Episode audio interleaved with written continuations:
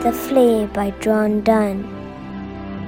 Our married bed and married temple is.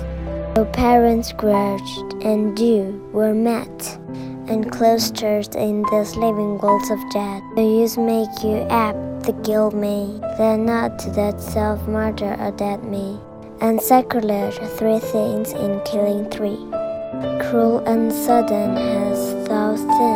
Purple thy nail in the blood of innocent. Wherein this flea get that bill?